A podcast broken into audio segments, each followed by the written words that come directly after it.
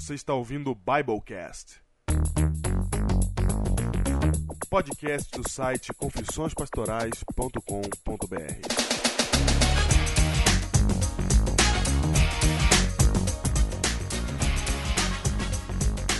Eu sou o pastor Diego Barreto, distrital de Pedreira. Eu sou o pastor Júnior distrital de Ubatuba, no litoral de São Paulo. E esse é o Biblecast. De volta para a leitura de e-mails, Júnior, agora com vinheta. Vai, vinheta. Vai, vinheta. Biblecast. Bible, Biblecast. E-mail. É isso aí. Isso aí, recebemos e-mail aqui. Recebemos um e-mail de transcrição, hein? Dois e-mails de transcrição. Quero agradecer aqui a Ellen Correia, que se prontificou a transcrever o Biblecast quando tudo começa errado, número 1, um, e os Santos também lutam, número 2. Uhum. E quero agradecer também ao Alan Matos, que se prontificou a, a transcrever o Biblecast 32. Aí, tá feito. Ok? Obrigado. Abraço. Salva de palmas para vocês, transcritores. Salva de palmas. E-mail aqui, Diego do Paulo, de São Bernardo do Campo. Muito bem. Olá, pastores Júnior e Diego. Olá. Como muitos outros que antes já enviaram seus e-mails se apresentando, hoje é meu dia. Fico muito feliz de ter encontrado esse site. Posso afirmar que o Biblecast mudou minha vida. Olha aí. Você já. A nossa também. A nossa também, é. Vocês já perceberam que o primeiro e-mail de um ouvinte muitas vezes contém um teor de medo? Você percebeu isso, Chico? Teor de medo? Como assim? Isso é devido ao medo de perder algo muito valioso que um dia acharam. Ah, tá. Medo de acabar o programa. então reforço esse coro pedindo que não desanime nesse trabalho, que continuem firmes com esse podcast, que é todo o poder. Muito bem. Ok, Diego, depois do Biblecast de hoje ainda, aí que a gente tem que se esforçar mesmo. É. Vocês continuam vindo aí, gente. Isso. O primeiro Biblecast que eu vi foi da série Sofrimento Tears in Heaven. A partir daí fui tenta, tentado a virar um sincronizador. Ao chegar no prêmio Comunicando Jesus na Web, O primeiro de todos, que teve dois, né? o primeiro de todos, fiquei triste por não ter chegado antes para ajudar a divulgar o site. Antes continuei sincronizando. Ai, tô ruim, hein, cara? Tá ruim, cara. Nossa. Nossa, tô com dislexia, cara. É. Assim continuei sincronizando até ter a ideia de sincronizar e ouvir o atual, os primeiros Biblecasts. Júnior, eu vou continuar lendo que você tá muito ruim, cara. Os primeiros Biblecasts vocês ainda não haviam falado isso de sempre ouvir o atual, sabe? Aquele, a gente não tinha ensinado ainda pra eles a técnica Gauss, de Gauss. de Gauss. O problema foi que tive essa ideia somente quando vocês lançaram o episódio 75. Pra minha infelicidade, nesse vocês anunciaram suas férias de três longos meses. Assim, espero ter ajudado o sincronizador que, se um dia passar nesse episódio e ouvir meu relato, se convença em ouvir logo o atual e não perder as novidades. É, a gente sempre fala isso. Sempre. Se você achou o Biblecast agora, vai ouvindo os atuais e vai sincronizando ao mesmo tempo. É um pra lá e um pra cá. Isso. Pastores, como vocês convidam mais pastores para o Biblecast? A gente liga e fala com eles. Pois na semana de oração, o pastor convidado contou sua experiência como apresentador de um programa de televisão da igreja local lá nos Estados Unidos. E no último sermão ele explicou sobre aquele verso que vocês já haviam explicado antes: que feridas são essas nas suas mãos. Então, juntando essas duas coisas, lembrei. Acho que ele gostaria de fazer um Biblecast. Falei, Ah, tá viu? expliquei como que é o projeto e ele ficou muito animado. Estou enviando o Facebook da esposa dele caso vocês queiram fazer algum contato. Aí, ó. Tá certo. Vou- Deixa eu aproveitar para dar uma explicação aqui, Júnior. Tem muita gente que manda pra gente mensagem pedindo pra gente gravar com algum pastor determinado. Hum. Eu tenho que explicar uma coisa aqui. A gente já gravou com vários pastores aqui, né? Já. Então a gente adquiriu certa experiência nisso. É, para dar certo, gente, da gente convidar alguém, não depende é, da boa vontade só do pastor e nossa. Depende de uma coisa chamada sintonia. Sintonia. E sintonia não fica boa com todo mundo. Porque eu não sintonizo com todo mundo, o Júnior não sintoniza com todo mundo e as pessoas sintonizam com a gente sempre. Então, às vezes dá sintonia e às vezes não dá sintonia. Então, agora a gente está até convidando menos, não é porque a gente não quer convidar mais, é porque a gente quer convidar, só que a gente agora está indo devagar para poder também encontrar pessoas que tenham sintonia, pastores que tenham sintonia com a gente aí, no, no, no sentido de Às vezes, às vezes o, o pastor fica meio quieto, às vezes, sabe? É, são coisas assim, não, não entende o que, que eu e o Júnior estamos tentando dizer, até por causa de um conflito aí de, não sei, gerações, não sei, de cultura. Então, às vezes acontece mesmo. Então, não é má vontade nossa, às vezes, você manda pra gente falar, ah, chama tal pastor. Às vezes a gente, até, a gente até quer, mas não é má vontade nossa. Isso é uma das questões. Mas a questão principal ainda repousa no tempo de contato, quando a gente vai gravar. Eu e o Júnior, a gente não sabe mais quando a gente vai gravar. A gente sabia antigamente. Era É sempre verdade. determinado. Agora é Deus que revela pra gente quando a gente vai gravar. E é sempre meia hora antes. Então, É assim, isso mesmo. é muito difícil a gente conseguir marcar com o pastor pra gravar. É muito difícil. Aí você fala assim: não, é só marcar com antecedência. Nossa vida não tem antecedência. Diego, não tem mesmo, cara. Quantas vezes a gente falou assim, vamos gravar? Teve um. Essa semana, né, cara? Nossa. Falou, vamos gravar. Chegou, eu tive que ir lá no não sei o que, num casamento. É, cara. Aí. E o telefonema que deu hoje? A gente ia gravar cedinho. Foi. Aí deu um telefonema nervoso, você teve que ficar resolvendo. Estamos gravando agora, duas horas da tarde. Não tem jeito. E não dá. Não dá pra falar, não, eu tô gravando o Biblecast. Não almocei ainda. Não almocei ainda. É isso mesmo. Foi um desabafo do Diego. É, não é má vontade, eu quero que as pessoas saibam disso. Senão eles vão achar que a gente é estrelinha, que não quer chamar os outros, sabe? Nada a ver. Nossa, é tão legal quando chama os outros. cara. É que não dá pra chamar por causa do nosso tempo e também por essa questão de tem que sintonizar, não adianta. Não, adianta mesmo. É assim mesmo. Ok. Deixa eu continuar aqui, tá?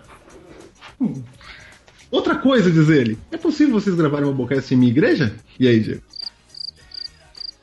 Tentei divulgar o Biblecast aqui entre meus amigos, não deu certo. Tentarei de outras maneiras, mas o Biblecast ao vivo seria perfeito para divulgar. Júnior, um dia, um estudante de teologia almoçou em minha casa e disse que te conhecia. Ah, o Israel, cara. Olha aí, o Israel, cara. Israel morou com você, cara. O Israelzinho, cara. Você nem tinha falado do Biblecast pra ele. Foi mal, Israel. Precisei eu mostrar. Isso que ele conversou alguns dias antes com você no celular. Imagina, ele falou, alô, tô gravando o Biblecast. É. Passei uns Biblecasts pra ele ouvir na sua viagem de volta pro colégio. Pastores, o e-mail ficou grande, mas é proporcional ao carinho e gratidão pelo trabalho por vocês realizado. Fico feliz por ser ouvido pelo podcast, mesmo sem conhecer vocês pessoalmente. Me sinto como uma ovelha participante da igreja que vocês pastoreiam. Um forte abraço, que a paz do Senhor continue com vocês. Cara, o Israelzinho tá no Pará, cara.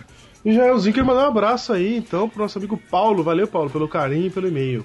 É isso mesmo. Vamos lá, próximo. Pastor Júnior Daniel Leandrin, quero dizer que vocês são o avivamento que os jovens precisavam. Sou um nato sincronizador, mas estou chegando no 82. Não fique Vem. triste, Júnior. quero me martirizar, pois perdi muitas promoções, mas já comprei as camisetas na livraria Adventista. E é muito difícil dizer qual que mais gostei, pois todos são relevantes. Porém, tem um que mudou a minha vida. Ah, que alegria. Vai lá. É qual? É o 57. Qual o seu poder? Pois após ter feito o teste dos dons, orei muito e senti o chamado de Deus para fazer uma programação onde eu leio um livro na semana e no sábado conversamos acerca do assunto. E está sendo muito bom. O cara começou o ministério, Júlio. Você viu que legal, cara? É, está sendo muito bom. Gravei Pebblecast para eles em DVD. Um forte abraço. O Senhor é convosco. Valeu, Daniel. Um abraço. Parabéns pelo seu ministério, hein? Vai firme. Vai, vai, vai, vai firme. E-mail de Jéssica Andrade Figueiredo. Que a paz de Deus seja convosco. Que continue com esse trabalho E este. Este tra... Eita! Este maravilhoso ministério. É isso, valeu. Valeu, Jéssica. Abraço. Keila Cruz. Keila Cruz. Família. Ele- Notícias da família Cruz. Que eles estão sumidos, Júnior. Não, tão sumido, cara. Esses caras saíram, se sumiram no mundo, abandonaram nós, essa é a verdade. Abandonaram, cara. Abandonaram. Quero mandar um abraço aos desaparecidos do Biblecast. Parecidos. Os heróis ocultos. Aqueles que um dia brilhavam e nos, nos abandonaram. Falei, conversei com um pessoalmente essa semana. Sim, sim. Conversei. Grande. Sei, sei de quem você está falando. Graúdo, sabe? Sei, sei, Aqueles grandes heróis, sabe? sei. Ai, Tem sabe gente que é- nem cobra mais a gente. Não, é. É aqueles caras que reclamam quando cobra e reclamam quando não cobra, né? Só reclama também, né? Keila Cruz, Keila vamos lá, Cruz, queridos vamos lá. Saudade de escrever pra vocês. Ah, que isso. Gostaria de compartilhar Graças à assistência do Flávio, meu pai começou a ouvir o Biblecast. Claro que no início ele disse que vocês riam demais, mas imagine a minha alegria quando vi ele chegando do trabalho ouvindo o Biblecast no carro. E a minha surpresa quando ele disse que está divulgando o Biblecast entre os anciãos, amigos dele na igreja de Pirajussara. Pirajussara.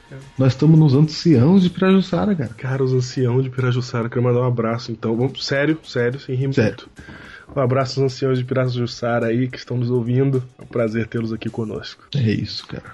Todos os sábados ele comenta sobre os assuntos que escutou durante a semana, sobre o que aprendeu e sempre pede para levarmos mais episódios. Agora, em todas as igrejas onde ele vai pregar, pergunta se já ouviram falar do Biblecast e divulga o programa.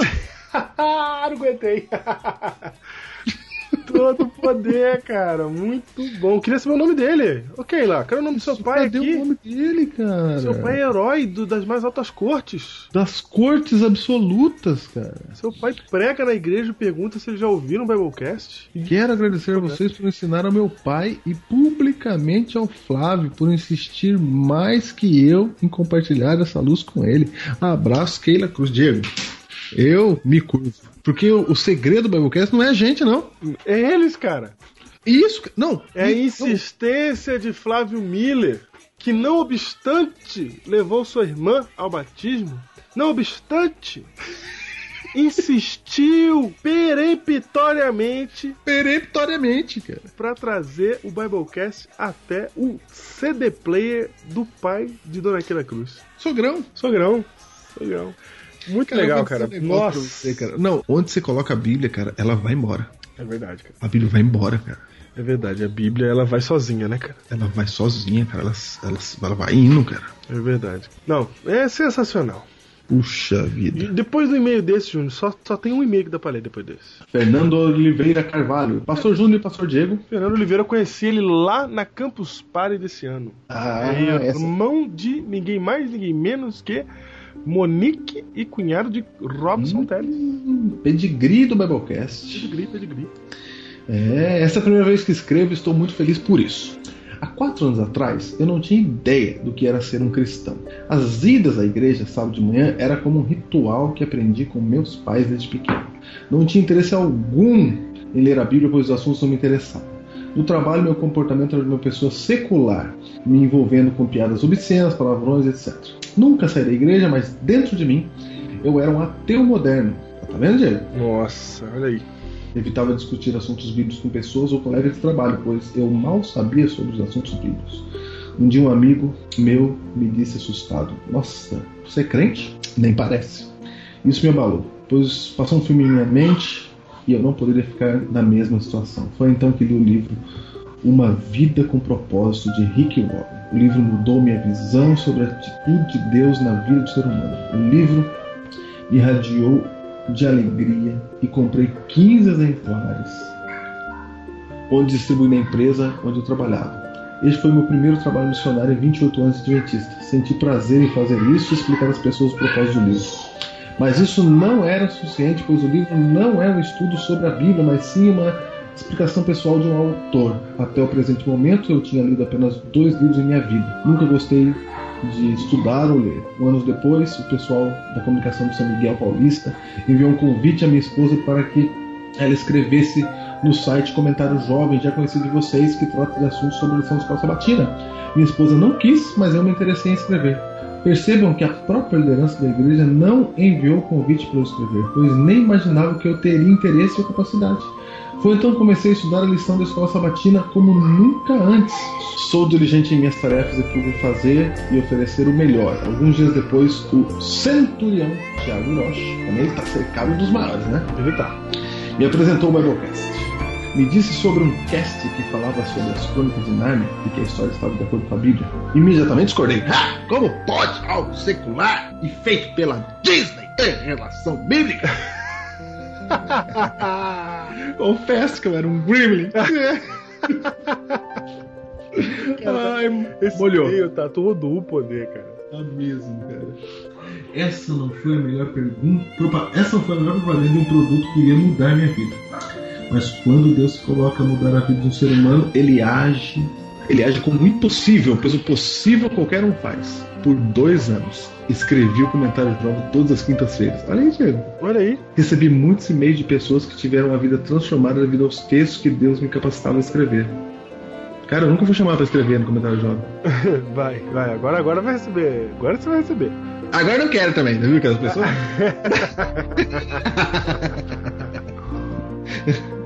Os posts de quinta-feira eram esperados com ansiedade e quando atrasava um dia recebi e-mail de cobrança. É, tá vendo? A gente sabe o que é isso, vai. É. E de um homem que aos 28 anos tinha lido apenas dois livros desde 2011 até o momento já li 12 livros, sendo seis deles este ano, incluindo o Fator Melquisedeque e outros livros do Impacto Esperança. Evangelizei alguns dos meus colegas de trabalho, ouvi todos os Biblecasts mais de 15 vezes com isso. Você vê, Diego? Eu tô pouquinho abertado aqui. Cara. Um estudo focado em cada um deles. Falei de Cristo amigos de outras denominações com ênfase e amor. De um homem que não sabia o que era ser cristão, hoje eu não me vejo sem Cristo. De um homem que sentia um vazio na igreja, hoje não me vejo sem fazer um pôr do sol, sem acordar sábado de manhã, feliz por saber que este dia maravilhoso. Ele treinou, Diego. Nossa. Se esforçou. Olha como é que ficou. Vai entender no Biblecast de hoje. Obrigado por você, Pastor Diego e Pastor Júnior, fazer parte da maior mudança da minha vida, pois o Biblecast está fazendo não somente a diferença em minha vida, mas na vida daqueles a quem eu estou evangelizando. Meu nome é Fernando Oliveira Carvalho e meus amigos de trabalho sabem que sou cristão e não ficam surpresos com isso. Fernando, todo o poder, cara, do teu e-mail. Todo o poder. E eu, eu conheci você, eu não sabia disso. Júnior, olha só. Eu chego na Campus Party, oi pastor, é, eu sou o Fernando, irmão da Monique. Oi, rapaz, que beleza, legal. E eu tô achando que tá, não tem uma história dessa por trás, né? Imagina, cara. Eu acho assim, ah, legal, irmão da Monique e tal, o Biblecast de São Miguel. Eu tô achando que ele ouve desde o começo também, junto com a Monique e tal. Eu presumi tudo, tudo básico ali, né? Não, ele deve estar. Deve, deve conhecer por causa da Monique, etc. Tal. Mal sabia eu que a história por trás desse homem, cara, nos últimos dois anos. Todo o poder, cara. E cristianismo é isso, cara. Nossa, cristianismo é desse jeito, cara. E cristianismo também, Fernando, é não só viver tudo isso aí que você falou, é, mas vir aqui contar pra gente isso, cara. É isso, cara, é isso. Isso é demais, cara. Você vir aqui contar pra gente isso e a gente poder falar isso, mostrar pras pessoas isso, cara, isso é demais, cara. Deus seja louvado e que você continue nesse caminho que você tá indo aí. É isso mesmo, cara. E Maravilha. nós é que te agradecemos por ter falado com a gente, por ter ouvido os programas, ter confiado e etc. Maravilha. Nossa, Júnior, eu não vou ler mais nenhum e-mail. Que isso, cara. Vamos lá. Depois dessa, Júnior, depois dessa só tem realmente. Vamos pro tema de hoje. é, vamos lá então. Vai.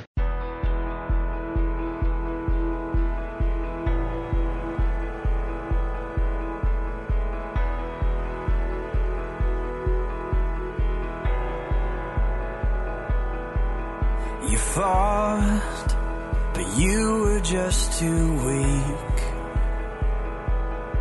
So you lost all the things you tried to keep. Now you're on your knees. You're on your knees. The way Estamos de volta com o Biblecast. Esse é o seu Biblecast 86. O que descer, Júnior, com um tema que não podia deixar de ser outro, né? Esse, aliás, não podia deixar de ser esse. É ouro! É o Diego, é ouro, Diego. Do que vamos falar? Júnior, nós vamos falar das Olimpíadas, é É claro. lógico, não podemos passar por alto assunto de tão grande monta. Então, grande monta. As Olimpíadas, sim. Vamos usar aquele texto batido da Bíblia? Sim, iremos usar aquele texto batido da Bíblia. Mas é maior do que nós. Há que se usá-lo nesse momento. Há que se usá-lo. Usaremos então as- a- a os próprios Jogos Olímpicos, Júnior, para fazermos algumas reflexões importantes no dia de hoje. Sabe por quê, Diego? Por Porque quê, nos? Jogos Olímpicos você tem histórias extraordinárias, cara. Certo. Histórias de luta, sacrifício, disciplina, sucessos e derrotas. E não poderemos passar por alto essas histórias de jeito nenhum. Nenhum. E é o seguinte, para dar uma introdução para o nosso estudo de hoje, você que está ouvindo esse Biblecast num dia perdido, saiba que estamos na véspera do último fim de semana das Olimpíadas de Londres 2016. Estamos no 14 dia de competição. Certo? E nós vamos aqui passar aqui alguns assuntos que aconteceram nessa Olimpíada. E é o seguinte, tem um detalhe importante. O que tem as Olimpíadas, Júnior, a ver com a nossa vida espiritual? A Olimpíada tem tanto a ver com a nossa vida espiritual que o texto batido que você citou há que ser lido neste momento. Há que ser lido neste momento. Até o, o apóstolo Paulo acha que tem tudo a ver. Certo? Até o apóstolo Paulo acha que tem tudo a ver. E Paulo disse o seguinte, Diego, por favor, 1 Coríntios 9, leia aí, verso 24, Diego. Diz assim, Júnior: Não sabeis vós que os que correm no estádio, todos na verdade correm, mas só um leva o prêmio? Correi de tal maneira que o alcanceis. Todo atleta em tudo se domina. Aqueles para alcançar uma coroa corruptível. Nós, porém, a incorruptível. Júnior, coroa corruptível. O ouro é corruptível, Júnior? Nova versão internacional diz assim, Diego, todos os que competem nos jogos se submetem a um treinamento rigoroso Certo? para obter uma coroa que logo perece. Mas nós o fazemos para ganhar uma coroa que dura para sempre. O ouro é corruptível, Diego? Então, Júnior, deve até ser, mas é porque o- a referência que ele tá fazendo aí é, não são as medalhas, né? Porque naquela época os atletas não ganhavam medalhas de ouro e de prata. E de bronze. Eles ganhavam uma coroa Ganhava uma coroa de louro. de louro. O que, que é louro, Júnior? Aquele negócio que põe no feijão? É um matinho. É um negócio que põe no feijão? Não sei, cara, é? É, é de louro mesmo, de pôr no feijão, cara. É de louro mesmo? É, cara. Pô, então, cara, a coroa na época era feita de tempero de feijão. Tempero de feijão, cara. Você ganhava um tempero de feijão pra pôr na testa. Vai pôr na testa. Porque a planta representava a vitória na Grécia e em Roma. A origem do símbolo está na mitologia, comum a ambas as culturas. Segundo ela, o deus Apolo teria se apaixonado pela linda ninfa Daphne, mas ela não nutriu meu sentimento por ele e fugiu para as montanhas tentando escapar de sua perseguição. Daphne acabou pedindo proteção ao seu pai, o deus Peneio, que optou por transformá-la num loureiro. Foi assim que a ninfa venceu Apolo. Diego. Ela virou um, um- um tempero de feijão, Exatamente, venceu a porra. Cara. Por isso os vencedores de qualquer tipo de competição eram coroados com folhas desta planta. Muito bem, legal. Tá vendo? Por isso era corruptível. Por isso Porque é corruptível. o louro, né? Você recebe a, a- a sua coroa de louro e ele vai simplesmente definhar e morrer. Eu acho que com o tempo as medalhas também devem ficar, né? Sendo. Elas são substituídas automaticamente. Quatro anos depois, a próxima medalha da Olimpíada já fica mais bonita. Mas a ideia aí é se os caras estão se dedicando tanto. Vamos falar de dedicação um pouco aqui. Não, mas o tema é a dedicação mesmo. O tema é esse. Cara, o que, que esses caras fazem, Diego, para conseguir? Vou dar um exemplo pra você. Você tem noção? Você sabia, Diego, que o recorde do salto em altura, por exemplo, chega a 2,45 de altura? 2,45 de altura? Você tem noção que a trave do gol do futebol fica a 2,20? Que isso, cara. Eu ia falar assim, a pessoa consegue me pular, mas eu fiquei pequeno agora. Não, você passa você a fluxo, cara. A fluxo, cara. Não tá nem preocupado. Passa alto, cara. Ah, passa longe, cara. Então como é que faz pra pular uma altura dessa, cara? Entendeu? Entendi. O salto em distância, os caras pulam 8 metros, Gê. 9 metros. Como é que você consegue pular isso? E como é que você corre os 100 metros a 9,56, que é o recorde mundial dos 100 volts, Gê? É nervoso, Tá cara. mais ou menos 40 km por hora. Mas, mas, mas tudo isso aí que você tá falando só faz sentido quando a gente tentou fazer já alguma dessas coisas. Não, tenta fazer. Eu acho que eu fico me perguntando, na verdade, quando eu vejo os caras jogando aquele ping-pong lá. Como é que vê a bolinha? Não, a minha pergunta não é como é que move a tempo de bater na bolinha, com técnica pra jogar ela onde você quer, na velocidade que você quer. Isso não é o problema. É ver a bolinha. Cara, é absurdo, Diego. Diego, é absurdo, cara. E tem outros absurdos, completamente absurdos, parecidos com esse, que são os recordes espetaculares. Diego, para conseguir nadar uma piscina de 50 metros, você que é um nadador carioca, você que nada igual um peixe, Diego, Com peixe, ah, você já atravessou uma piscina de 50 metros? já. Já? Já. Quanto tempo você leva? Não faço a mínima ideia, porque eu era muito novo, faz tempo que eu não atravesso uma piscina de 50 metros. Será que você chega lá do outro lado? Hoje em dia eu tô coitado de mim. Os caras faz isso em 20 segundos, cara. É. 20 segundos. Em 20 segundos, cara. Será que eu corro 50 metros em 20 segundos? Não! eu ia falar isso agora. Cara, pô, é muito rápido, hein? 20 Em termos de água, 20 segundos é muito rápido mesmo. Mas o detalhe é o seguinte: para que as pessoas consigam tais feitos, é disso que Paulo está falando aqui. É necessário disciplina absoluta. Esses camaradas treinam o tempo todo. Eles só fazem isso. Eles abandonam tudo. É, vi um cara que faz. O campeão brasileiro de tênis de mesa. Hum. Que ele que tava contando que os caras acordam 7 horas da manhã, cara. E só vão parar de treinar 9 horas da noite, cara. É isso, cara. O tempo todo. O tempo todo, cara. E é isso que o Paulo tá falando. Ele fala assim: ó, esses caras se matam para ganhar uma coroinha de louro e a gente não tem coragem de se matar para ganhar o verdadeiro ouro que nos está prometido, Diego. E Deus gosta dessa ilustração do ouro, Diego. Ele fala assim: aonde está o teu tesouro, ali também está o teu coração. Correto? Uhum, correto. Mas antes de nos aprofundarmos nisso, vamos ver o que aconteceu nessas Olimpíadas, Diego. Vamos ver. Vamos lá. Histórias da vida real. Vai.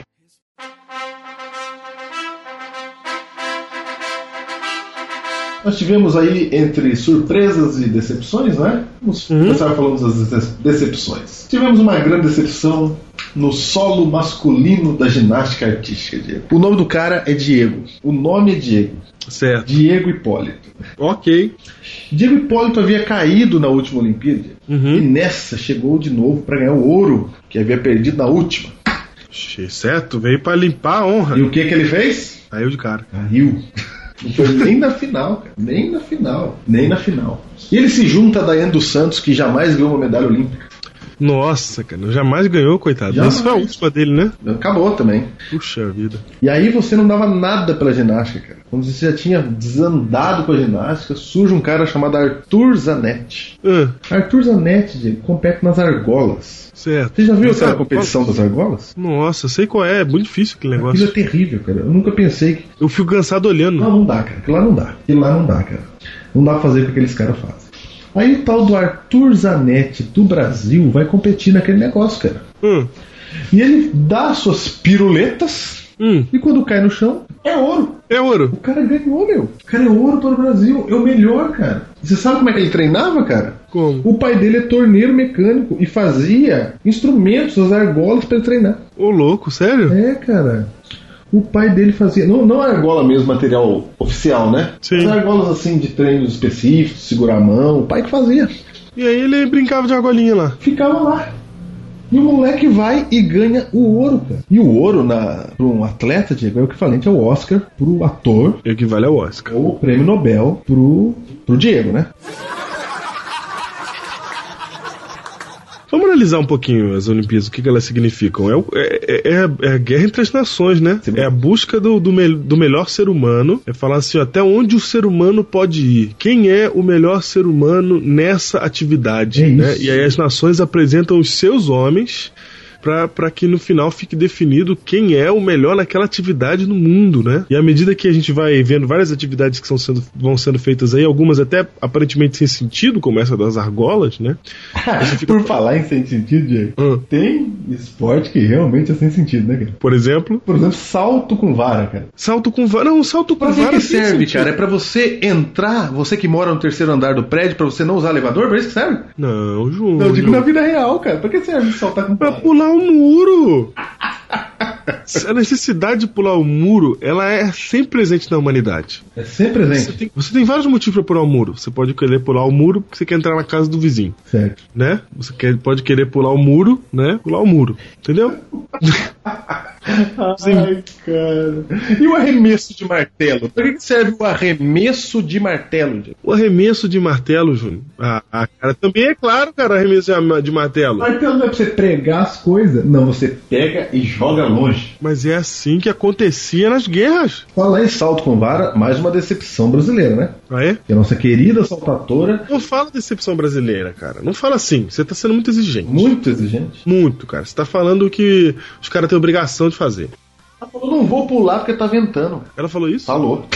Vou pular que tá ventando? Oi. Ei, Não é? Todo mundo pulou, cara. ela não, Ela não. porque tá ventando. É. Decepção. Na última tentativa dela, ela falou: Hum. Não, tá ventando. Tá ventando no brinco. Tá ventando no brinco, cara. É isso. E, e a decepção maior que a única rival que ela tinha, toda poderosa, Izimbaeva. Hum, Estamos falando da Fernanda Murer, né? Do salto com vara. certo. A toda poderosa Izimbaeva ficou com bronze, cara.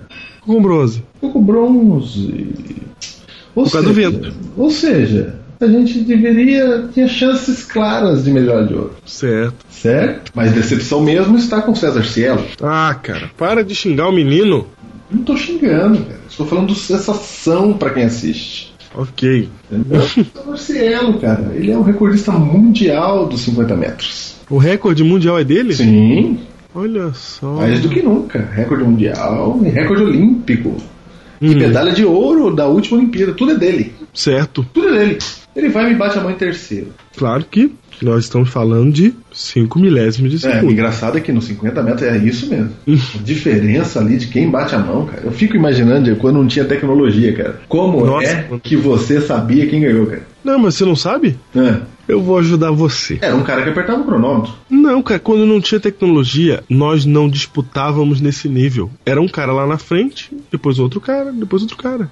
Nós só estamos nesse nível de igualdade por causa da tecnologia. Você já notou que antigamente os jogadores de futebol faziam, aconteciam, arrebentavam? E hoje é muito difícil você ter um cara que arrebenta, porque todo mundo joga bem, todo mundo corre, todo mundo não sei o quê? Porque os caras estão treinando tanto que estão se igualando, né? Exatamente. Então a mesma coisa. Hoje a tecnologia está salvando a gente de entender esses, esses negócios, botar a foto que, que define quem botou o pé na frente, quem botou a cabeça na frente. Mas eu acho que no passado não era assim nessa disputa desse nível. É tanto que o recorde mundial, os recordes mundiais estão sendo marcados. E nós estamos nesse momento com os recordes mundiais mais nervosos de todo o tempo, de toda a história.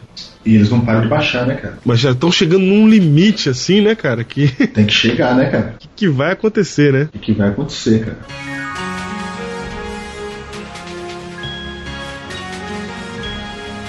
Vamos continuar nosso giro pelas Olimpíadas, falando agora da nadadora chinesa Diego. Você viu a nadadora, cara? A Ye, o nome dela é Ye. Aí, É Xi Wen Ye, mas pronuncia assim. gente. Ok. Xi Wen Ye. Tem que falar bravinho, tá?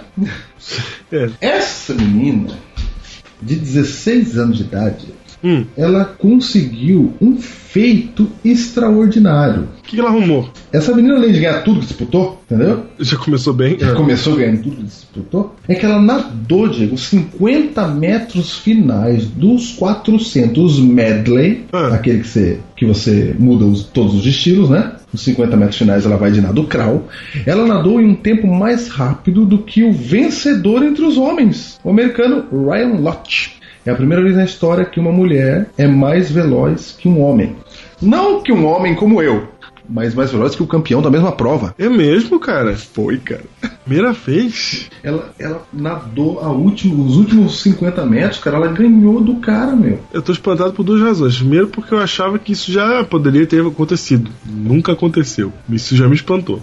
Segundo, que é, ela conseguiu fazer isso. Não, ela pode, ela pode nadar ma- mais rápido que algum homem, Sim, eu entendi, eu entendi. mas ela nadou mais rápido que o campeão dos 400 metros medley no masculino. Eu entendi, cara. Entendeu? Normalmente eles não disputam exatamente porque tem uma variação física, etc. É, homem não pode disputar com mulher, Claro, não é a mesma coisa. porque não vai ganhar nunca. Ou seja, ela ganhou num trecho. Certo? Ou seja, todo mundo acha que ela tá dopada, né? Essa é a explicação da humanidade que dá pra ela. Ah, essa é a explicação que a humanidade tá dando pra ela. Essa é a explicação que a humanidade Tava dá pra ela. dopada, lógico. doping. Essa é a explicação, Diego. Mas vindo dos chineses, Diego, eu não duvido nada. Eu não duvido nem do doping, porque eles também foram pegos várias vezes em doping. Mas eu também não Certo. duvido da disciplina desse chinês, cara. Esses chineses, cara, eles são tudo doido, cara. Quando eles querem mudar um negócio, cara, eles simplesmente treinam a estafa. Cara, se Paulo visse esses chineses hoje, cara, ele ia escrever de novo o texto dele. É verdade. Ele vai falar assim, como os chineses que correm para uma medalha. Isso. então, Diego, essa menina nadou mais rápido que um homem. Já é um feito aí grande, né? Já. E você tem Michael Phelps, que ganha tudo. Vou nem citar Michael Phelps, né?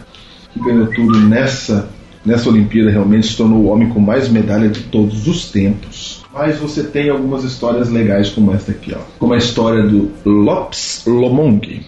Lopes Lomong, Diego, ele estreou nos Jogos de Londres nesta quarta-feira passada. Quando ele tinha 6 anos de idade, ele foi roubado por rebeldes dos braços da mãe.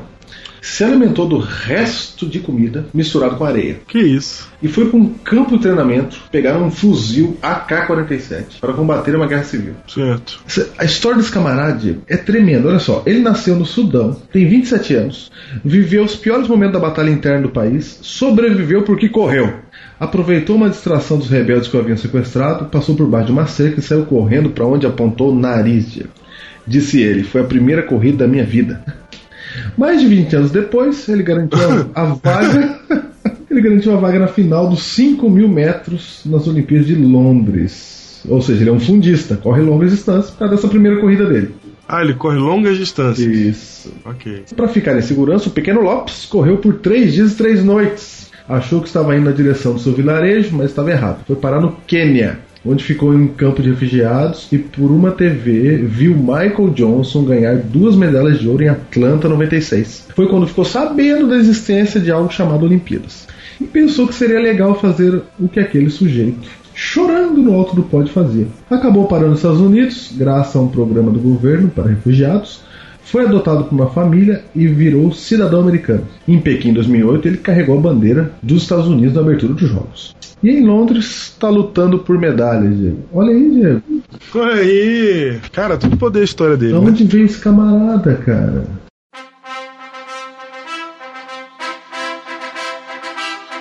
No Brasil, Diego, daqui a pouco, ou você que já está ouvindo o Biblecast, você já sabe se a gente ganhou medalha de ouro no boxe. O boxe que não ganha medalha desde Servílio de Oliveira em 1900 e dinossauro. Nossa, cara. Servilho de Há Oliveira. 50 anos que não ganha uma medalha no boxe. Já ganhamos uma de bronze com a menina lá. E agora nós estamos na final com um camarada chamado Esquiva Falcão. Diego, que leva uma pessoa a colocar o nome do filho de Esquiva. O que leva uma pessoa a ser uma esqui o esquiva. Cara, ele tem nome de movimento do boxe, cara. Cara, genial, né? O nome do meu filho vai ser Cruzado de Direita. É, cara.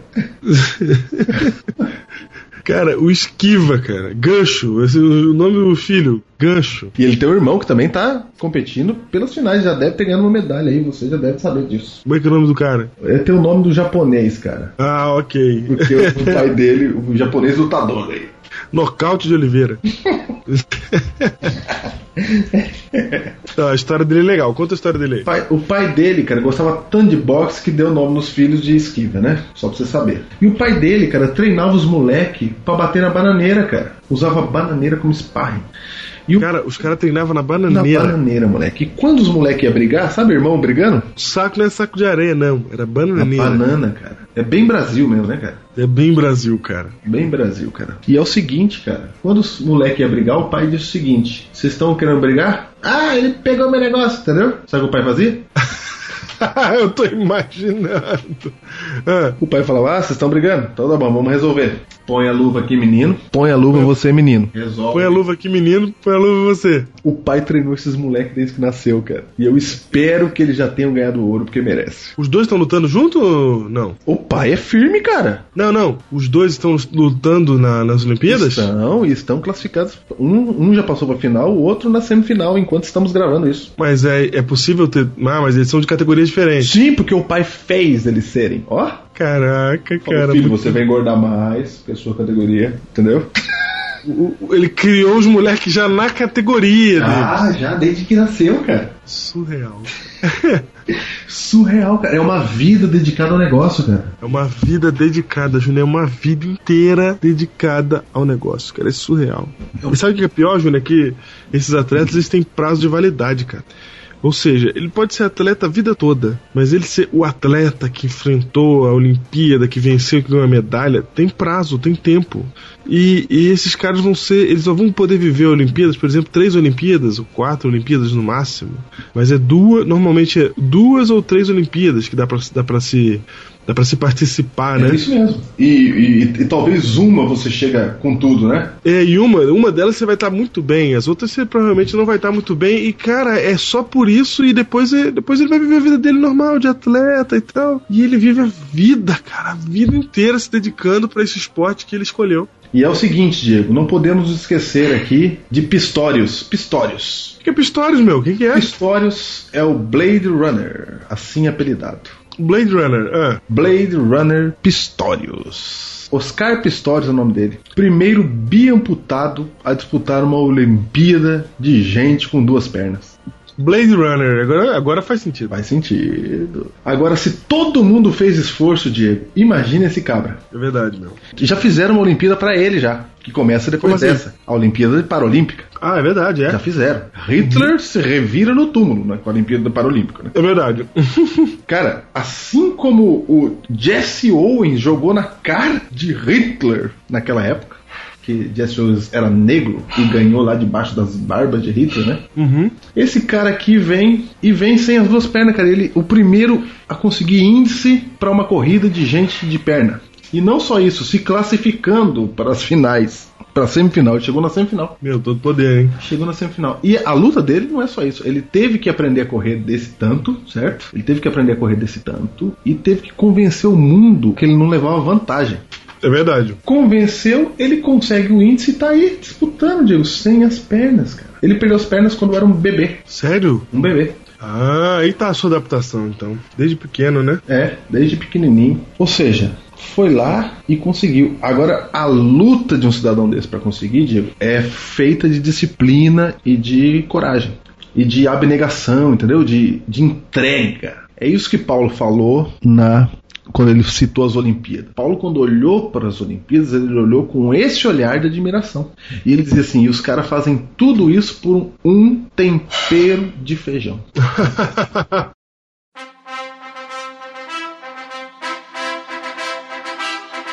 A pergunta que nós fazemos aos nossos ouvintes heróis: quanto você está se esforçando pelo céu? É isso. Júnior, tem uma outra coisa além disso, porque a gente vê o esforço desses caras e pensa, que, pensa só no esforço físico. Só que o esforço psicológico, ele, tá, ele é muito presente e, e- e talvez seja tão, tão grande quanto o esforço físico. Para você realizar essas atividades físicas dessa maneira, não, não é questão só de, de físico, Júnior, é questão de psicológico. Não tô falando só de de emocional, mas é claro, emocional também também interfere, né? Teve gente aí que queimou, o Usain Bolt queimou a largada uma vez. Você tá tão tenso ali, tão tenso, cara, que, tão, que, que você acaba fazendo a coisa errada. Você treinou, treinou, treinou, treinou, treinou, treinou, treinou, mas você faz a coisa errada porque a sua mente não tá legal, não tá naquele momento É legal. por isso que brasileiros que são favoritos perdem. Exato. Eles ganham tudo quanto é campeonato mundial. E- Eu fiquei com muito medo da gente perder aquele jogo pra Rússia, porque era muito engraçado. Do vôlei feminino, Tava- né? É, tava no tie break. E aí a menina, tá- as meninas estavam é,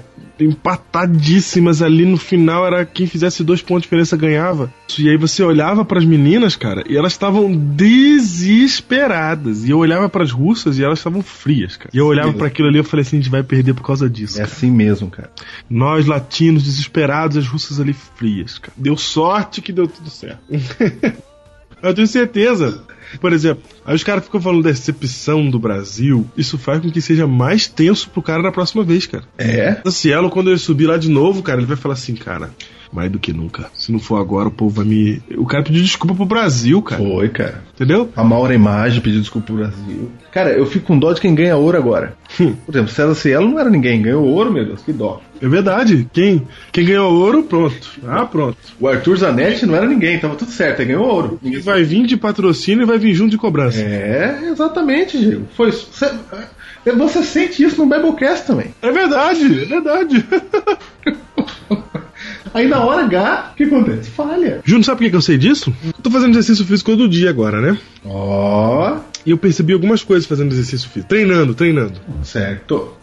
Eu percebi, cara, que quanto mais a gente treina, mais a gente depende da mente pra continuar treinando. E eu não tô falando só de.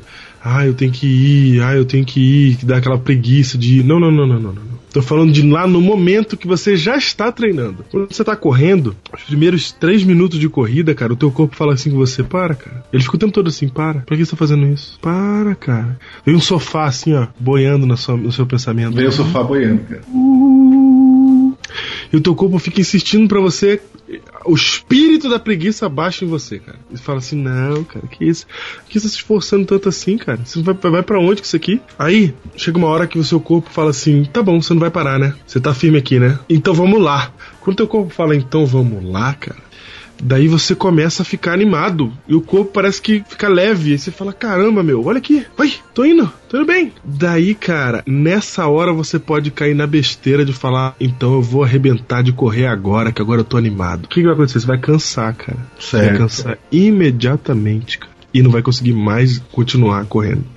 Então, olha só, você tá o tempo todo lutando contra a sua mente, cara. Sua mente fala assim, cara, você tem que parar, tem que... ela fica brigando com você, mas é, é- é de verdade, não é papo de gordinho. Uhum. É De verdade, é com, é com- eu já senti isso, isso é muito sutil, sabe? E tem uma hora que ela fala assim, agora vai, aí você, cara, você vai. E aí você vai e você, você acaba se dando mal, então você tem que segurar, não, eu tenho que manter o ritmo, eu tenho que cuidar. Sei. O meu ritmo aqui.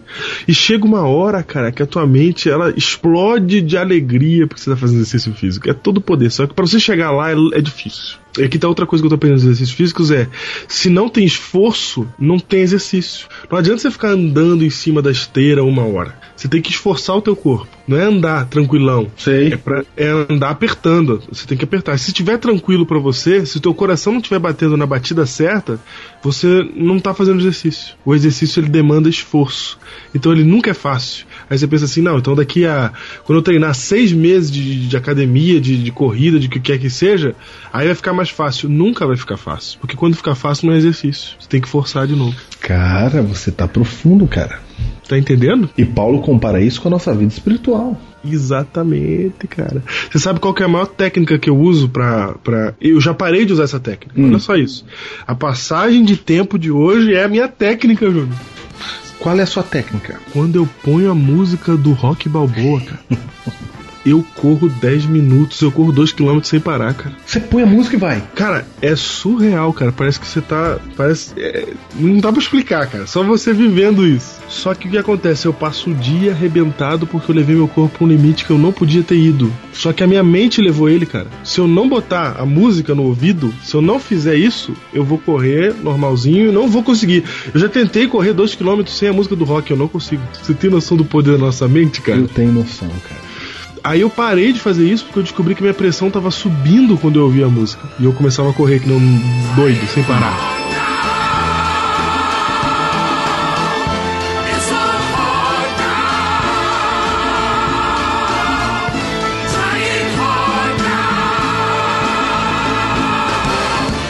Diego, é o seguinte, eu vou fazer uma pergunta aqui agora. Como é que eu sei que eu tô no caminho da salvação? Como é que eu sei que eu tô bem treinado? Porque Paulo diz que a salvação é parecido com isso que você tá falando. Requer esforço. Sabe quando você fala assim, ah, eu não tô indo na igreja porque eu não tô com vontade mesmo de ir? E eu acho Mas que requer esforço pra salvação? requer. É, Pra salvação? eu quero choque mesmo. Eu quero que choque.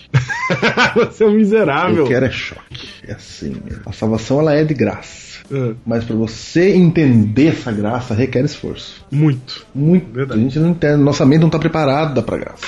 Então veja só, o que eu tô querendo dizer é o seguinte: tem uma parte que é nossa, cara. Sabe aquela hora que você fala assim, ó, não tô com vontade de ir na igreja? E você, Sim. e você pensa assim, ah, eu acho que eu tenho que ser sincero. Se eu não tô com vontade, eu já não vou mesmo. É, eu fico em casa vendo pela internet. É.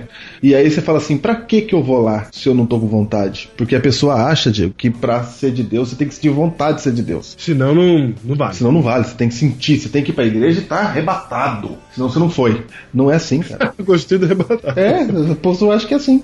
Se for na igreja hoje, você tem que se estar feliz de ir na igreja. Se teve uma briguinha lá com alguém, você já. Ah, é absurdo. Não é nada absurdo. Porque não adianta ir pra igreja obrigado, né? Não- é, não adianta ir na igreja e obrigado. É lógico que adianta. Mas eu não sou hipócrita. Você acha que esses atletas aí, Diego, você acha que eles querem treinar o tanto que eles treinam? Você acha? Você acha que eles gostam de treinar o tanto que eles treinam? Você acha? É todo o poder quando você vê, no meu caso, né, que eu não sou atleta, mas você vê que o seu corpo tá reagindo e você começa a ser diferente, ter mais ânimo, fazer mais as coisas, você fala assim, cara, olha que legal, meu corpo tá mudando. É super legal, mas toda vez que eu vou malhar, eu falo, ai, caraca, vamos lá. É, é só depois, né? É só depois, Depois cara. Depois você fala assim, cara, eu tenho que fazer isso é todo poder, eu tenho que fazer todo dia. Pô, aí, mas quando você vai fazer, hum, pra tu fazer. Cara, tem uns pastores aqui na, na associação aqui que correm, né? Uhum. Eles correm, vão na São Silvestre. Aqui na minha também. Eles correm. Tem um monte de pastor que corre, né? Eu aqui correu uma maratona. Isso, eles correm. Cara, e eles, eles correm, cara, eles, numa felicidade, cara. É verdade. Não, eles estão felizes da vida, cara. E eu olho aquilo e falo, mas como é que vai tão longe, feliz? Porque eles já passaram desse nível, entendeu? É que nem quando você olha alguém e fala, meu, mas como é que esse pastor é tão animado? Como é que essa pessoa brilha o olho de fazer as coisas pra Deus, entendeu? É treino, é constância. Você tem que estudar a Bíblia quando você não quer estudar. Você tem que ir na igreja quando você não quer ir. Você tem que, que perdoar quando você não quer perdoar. É treino. Uhum. Treino. O treino leva satisfação no, no final. E pra você conseguir, você tem que ter um domínio da sua mente, cara. Você conseguir fazer o que você não quer fazer. Porque enganoso é o coração do homem. O seu coração fala, não. Que. Ele fica dando desculpas pra você não fazer o que você tem que fazer. Ele fica falando, não, você vai pra igreja agora? Que isso, com esse espírito? Ele vai falando várias coisas pra você, pra, pra você não fazer. Você tem que ter a mente firme pra poder vencer, para poder vencer isso, entendeu? Como é que faz pra ficar com a mente firme, Júnior? Como é que faz? Eu vou mostrar pra você, Diego. Vou ter um teste aqui agora que você, nosso ouvinte, vai fazer pra ver se você na vida espiritual tá treinando bem. Teste, vamos lá.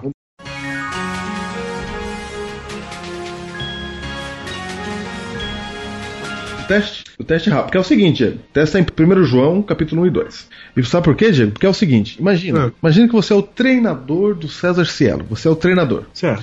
E o César Cielo tá lá treinando os 50 metros. E o treinamento deve ser chato da miséria, né? Vai, Uhum. volta, vai, volta, repete, repete, repete, repete. Eu já vi eles falando que é terrível. É terrível. Aí imagine que você, treinador, tá cansado também. E o César Cielo bate lá num tempo, por exemplo, de 22, mas ele precisa fazer 21 Uhum. segundos. E se você é treinador, você olha pra pessoa e fala assim: Cara, tá bom, você foi bem, vamos embora. Se o treinador fizer isso, o que ele tá fazendo? Tá atrapalhando. Tá sabotando, cara. Ele tem que dizer não tá bom ainda. Não tá bom ainda. E o nosso grande treinador, que é Deus, vai olhar pra você agora e vai ver se tá bom. Entendeu? Vamos pro teste. Vamos pro teste, cara. Deus vai olhar pra você e falar assim: filho, precisa nadar mais rápido. Precisa fazer mais pra alcançar a coroa eterna. Vamos pro teste. 1 João capítulo 1, verso 6. Verso 6, tá certo? 1 João 1, verso 6 diz assim: Se afirmamos que temos comunhão com Ele. Só um detalhe aqui, Diego. Esse teste que a gente tá fazendo é pra pra você saber se você está cheio do Espírito Santo também serve, entendeu? Entendi, entendi, entendi. Porque é o seguinte, tem gente que acha que cheio do Espírito Santo, você tem- precisa saber se tá cheio, né? Tem gente que vai num culto de uma igreja que cai no chão. Já viu isso aí, Diego? Ela fala, caí, tô cheio do Espírito Santo. Então aqui tem alguns testes pra ver se você tá bem, se você tá indo bem. Aqui diz assim, ó, se afirmamos que temos comunhão com ele, mas andamos nas trevas, mentimos e não praticamos a verdade. 1 João 1,6.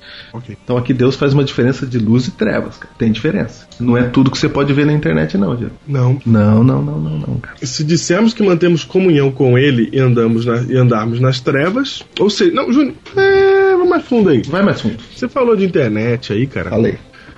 Mas eu vou perguntar pra você, o que que é andar nas trevas? O que, que é andar nas trevas? Não, nem responde, Júnior. Eu quero que eles pensem. O que, que é andar nas trevas? Tempo.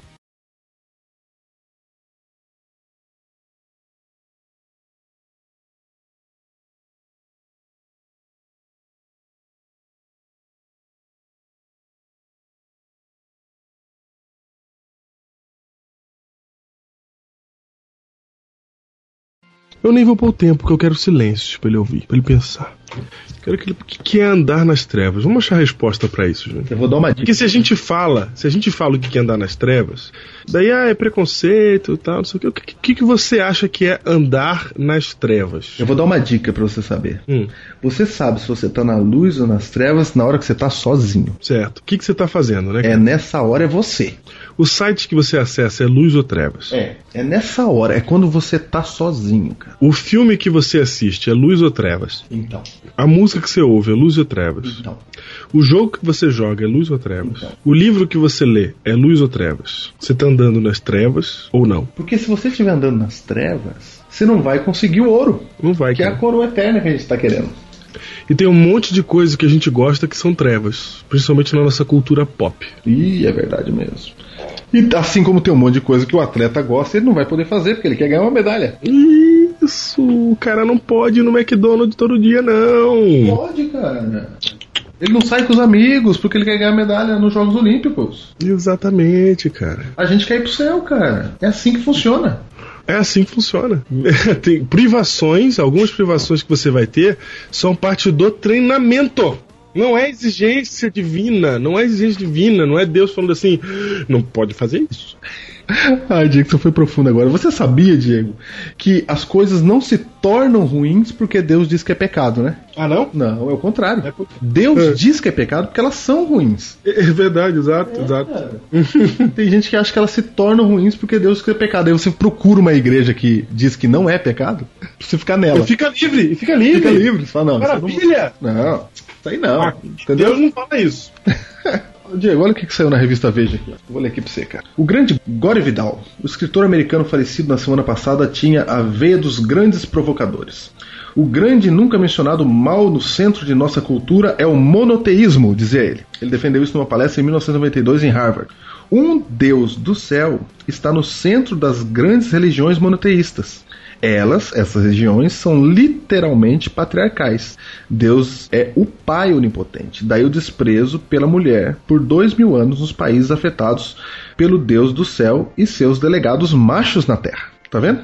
O Deus do céu, agora é a parte que eu quero frisar. Ah, O Deus do céu é ciumento, claro, requer total obediência. Em última análise, o totalitarismo é a única política que serve aos propósitos do Deus do céu. Qualquer movimento de natureza liberal ameaça sua autoridade e a de seus delegados na Terra. É o seguinte, eu sei por que esse cara tá falando isso, Diego. Hum. E ele tem razão naquilo que ele fala. ah, Porque realmente, por causa da religião, mulheres são desprezadas mesmo. E muitos regimes totalitários se defendem em nome da religião. Eu Certo. sei do que ele está falando. É verdade mesmo. O que ele está dizendo. Do ponto de vista dele. Só que o que ele está atacando não é o Deus da Bíblia. O que ele está atacando, o que ele não sabe, é o Deus que as pessoas que se dizem religiosas afirmam existir. Entendeu? Olha o detalhe que ele falou. Ele diz que o Deus do céu é ciumento e requer total obediência. Diego, é exatamente o que a gente está falando. Deus, quando pede pra gente fazer as coisas, não é porque ele quer ser obedecido, é porque se não fizer vai dar errado. Entendeu? Esse é o erro. A maioria das pessoas acham isso, Diego, que o Deus quer ser obedecido, aham. quer ser bajulado. Então ele criou Sim, um monte de regrinha pra gente seguir. Não é, cara. Vamos pro teste 2.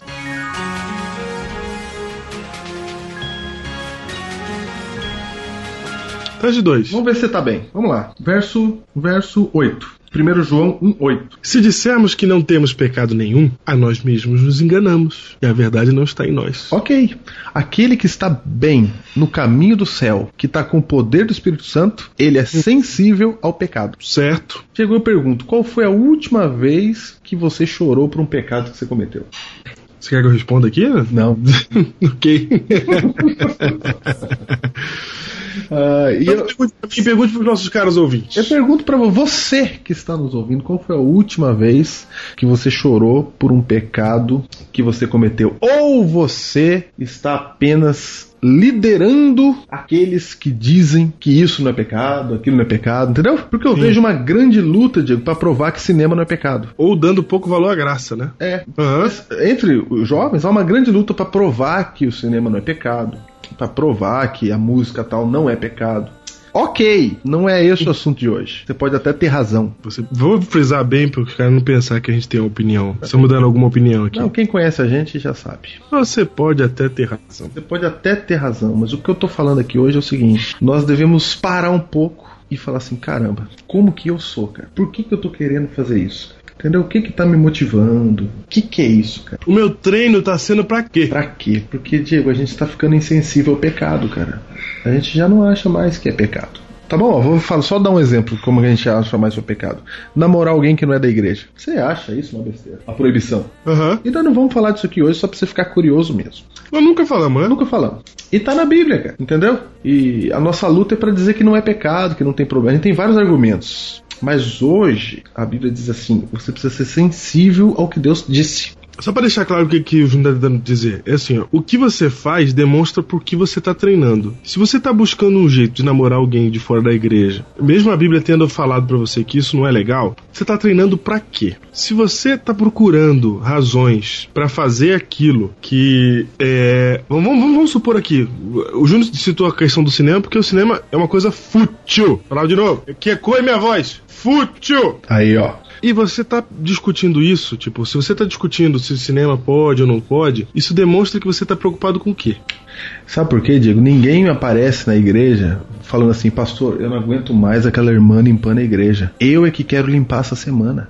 Pastor, deixa eu limpar a igreja. Não tem essa, essa briga, não tem, Diego. Não tem, Não, não tem essa não tem, essa briga não tem, cara. Não tem essa briga. E não tem uma briga também, por exemplo, do. Uma coisa do jovem. O jovem fala assim: não, eu queria participar mais na igreja. Não tem essa briga. Não, até tem, mas entendeu? Ela, ela poderia ser muito maior. Não, não tem, Júnior. Sabe por que, que eu digo que não tem? Porque até tem só, só dentro do coração. O cara fala da boca pra fora.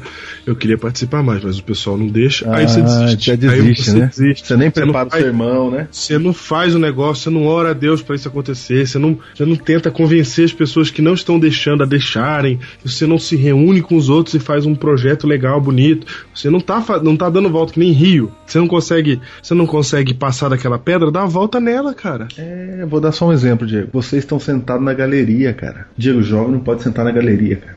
É verdade, cara. Você tem que sentar nas primeiras filas da tua igreja. Sim, é. Na galeria, ninguém dá valor pra quem tá na galeria, cara. Ninguém ouve a voz de quem tá na galeria. Porque quem tá na galeria já tá lá dizendo que, ah, eu também não quero me envolver com isso. Isso. Aí na hora que o seu ancião aí chamar um pregador, ele vai chamar um pregador que fala pras pessoas que estão ali prestando atenção nele. Porque na galeria, muitas vezes, você tá conversando. Não, e você tá longe, não dá nem pra te ver direito. Isso, cara. Senta na primeira fila que o pregador tem que falar com vocês. Entendeu? Por que, que a igreja nossa não tem programação pra jovem? Porque vocês não estão. Pra que vai ter programação pra vocês? Entendeu? Vocês não estão prestando atenção, cara. Senta na primeira fila pra ver. Vai ter que falar com a gente. Começa assim. É detalhe, Diego. É detalhe. Vamos lá. Próximo teste. Próximo teste. Próximo teste. 1 João capítulo 2, versículo 3. Sabemos que o conhecemos se obedecemos aos seus mandamentos. Olha que bonitinho. certo? Você está cheio do Espírito Santo se você está do lado dos mandamentos de Deus. Você quer guardá-los. Aí você diz assim: Nós adventistas estamos bem nesse ponto. Mas tem várias coisas que Deus mandou que você não considera mandamentos, né? Como oferecer a outra face, amar o inimigo. é, isso eu não considero mandamento, não é? Isso aí a gente acha que não. É só os 10 ali. não. É, não. Os 10 mandam amar a minha mãe. Entendeu? Entendi. Mas Deus falou pra amar o inimigo também.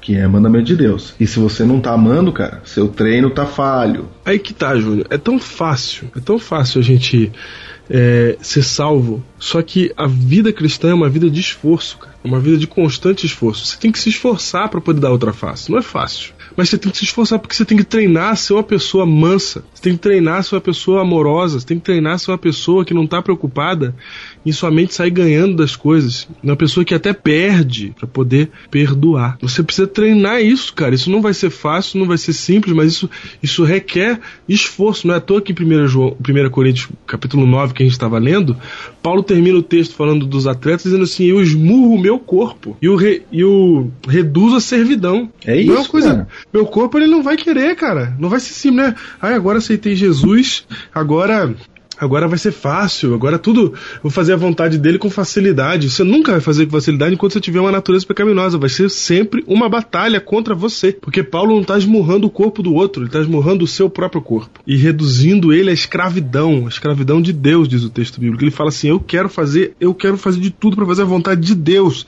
Nós estamos fazendo de tudo para fazer a nossa vontade. É isso que a gente está vendo aí.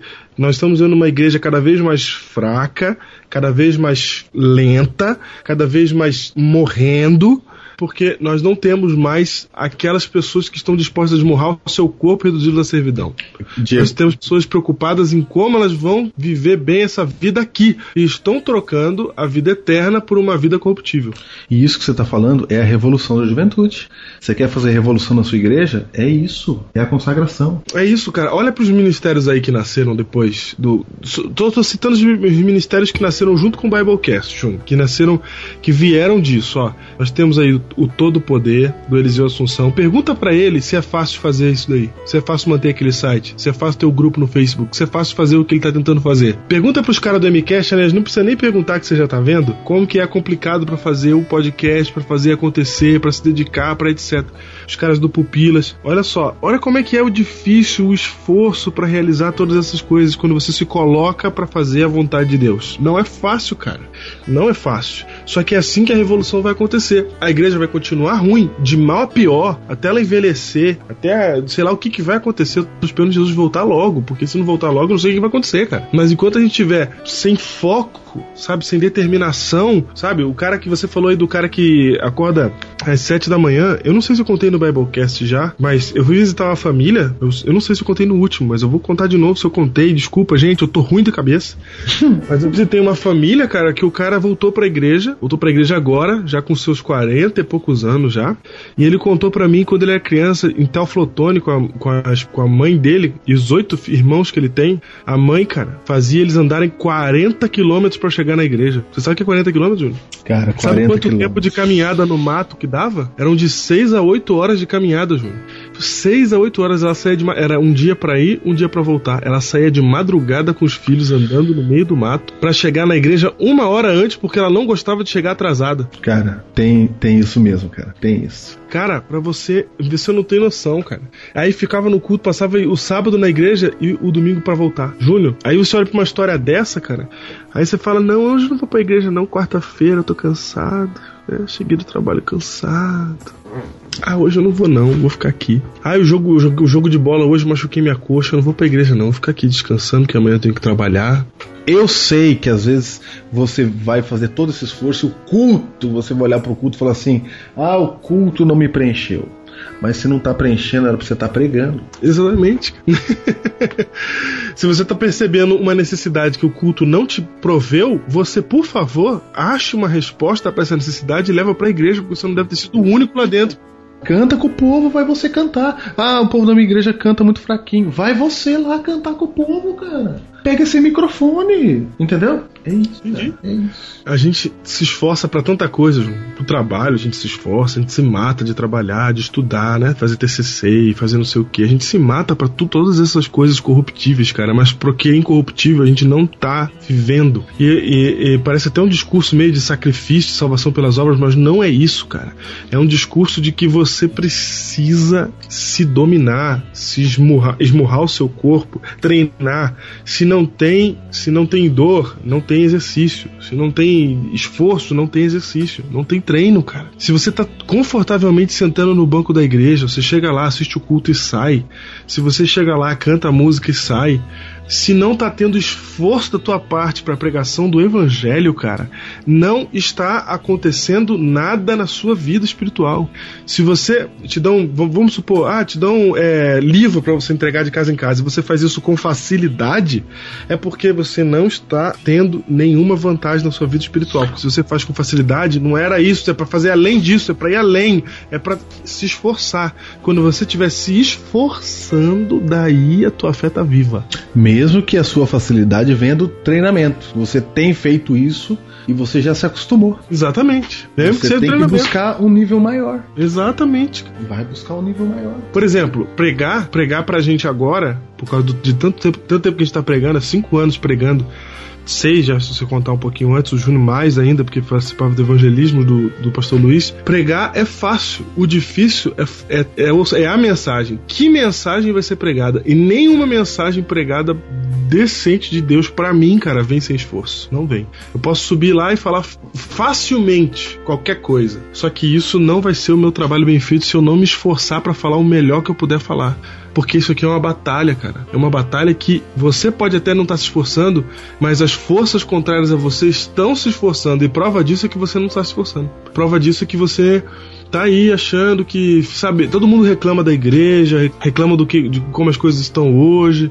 Mas, cara, o que, que a gente está fazendo, cara? Eu continuo vendo poucos jovens representados nas lideranças das igrejas. Eu continuo vendo isso. E não é culpa dos mais velhos que não querem dar, não. Não é, cara, é porque vocês não estão aparecendo, E vocês não você, estão ali. exatamente, você não está se colocando na posição de líder. Aí você fala assim: ah, não, mas os da minha igreja são muito pra trás, eu não consigo. Eu chego lá, eles vão ficar me tolindo, não vão deixar eu fazer as coisas que eu tenho que fazer.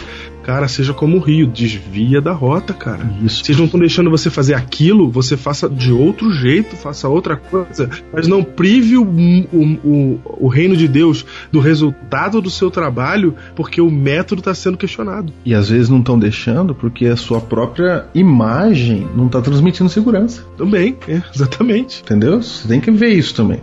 As pessoas não têm que engolir a gente, só porque a gente quer que engula, entendeu? A gente tem que achar o caminho, que é o Diego tá falando, dar a volta na pedra. E falando nisso, Diego, nós vamos pro último teste aqui. Tem mais um? Tem mais o último. 1 João 2,15. Não ame o mundo, nem o que há nele. Se alguém ama o mundo, o amor do Pai não está nele.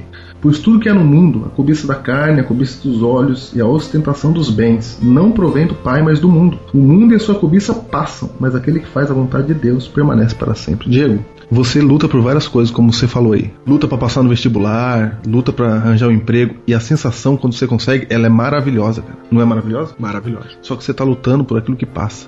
Deus tá chamando você e fala assim: "Cara, luta pelo que não passa, cara. Acumula tesouros no céu. Não tem decepção quando você tá com Deus, cara." Por exemplo, o César Cielo chegou como favorito nessa Olimpíada, Diego. E agora ele tá vendo que ganhar um ouro em 2008 em Pequim não serviu para nada, cara, porque o povo tá criticando ele. Entendeu? Não adianta nada você ser a Daiane dos Santos ganhar um monte de mundial, se na hora H que tá todo mundo olhando você não conseguir. As pessoas viram as costas, cara. E vai chegar uma hora que eles vão falar assim: para que, que serve essa minha luta, cara? Essa minha medalha, para que, que serviu, cara? Só me trouxe mais pressão, para que, serviu, cara?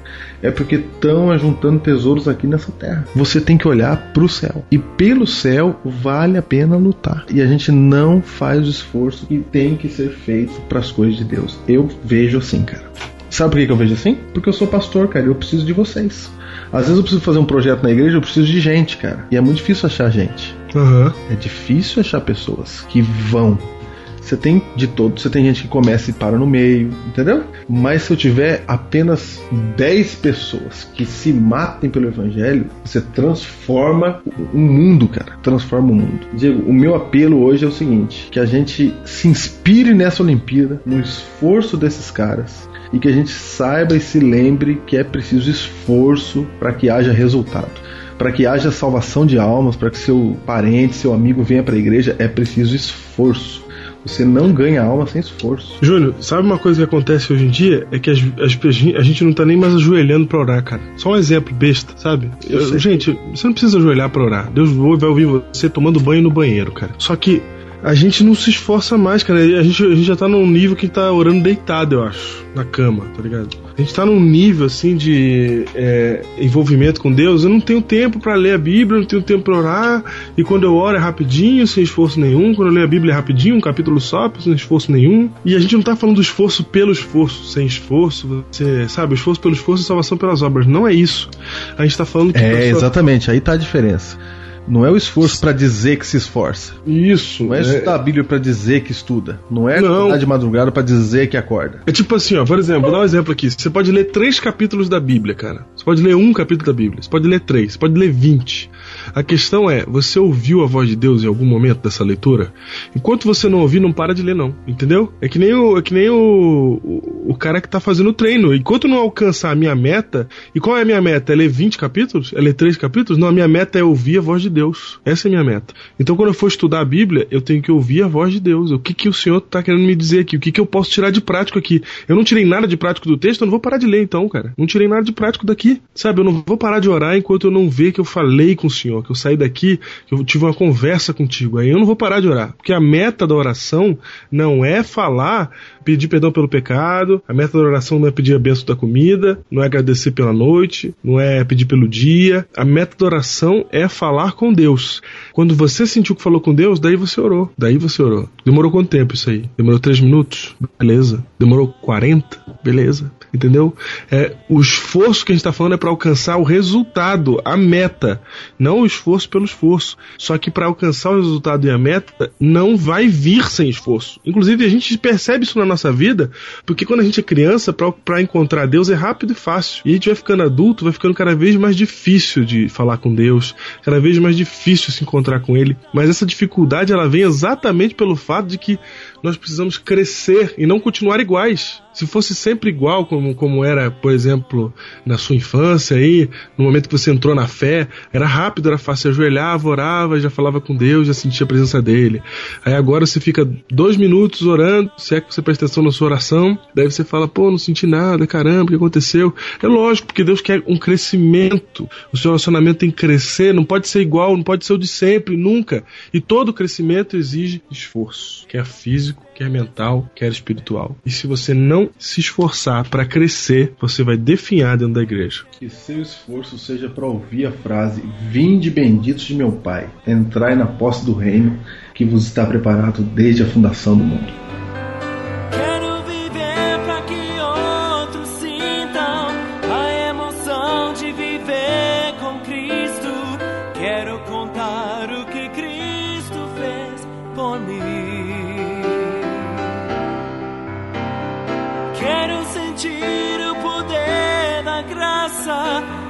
Transmitir nova esperança.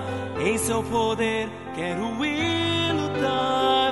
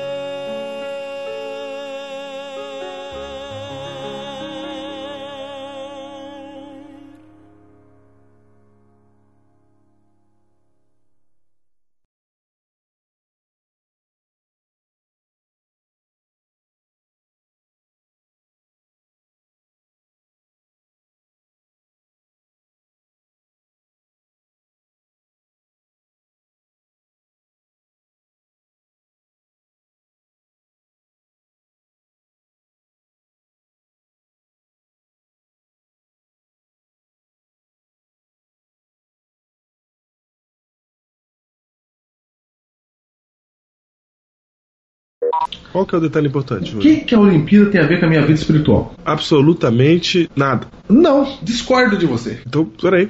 É, não sei, Júlio, o que que tem?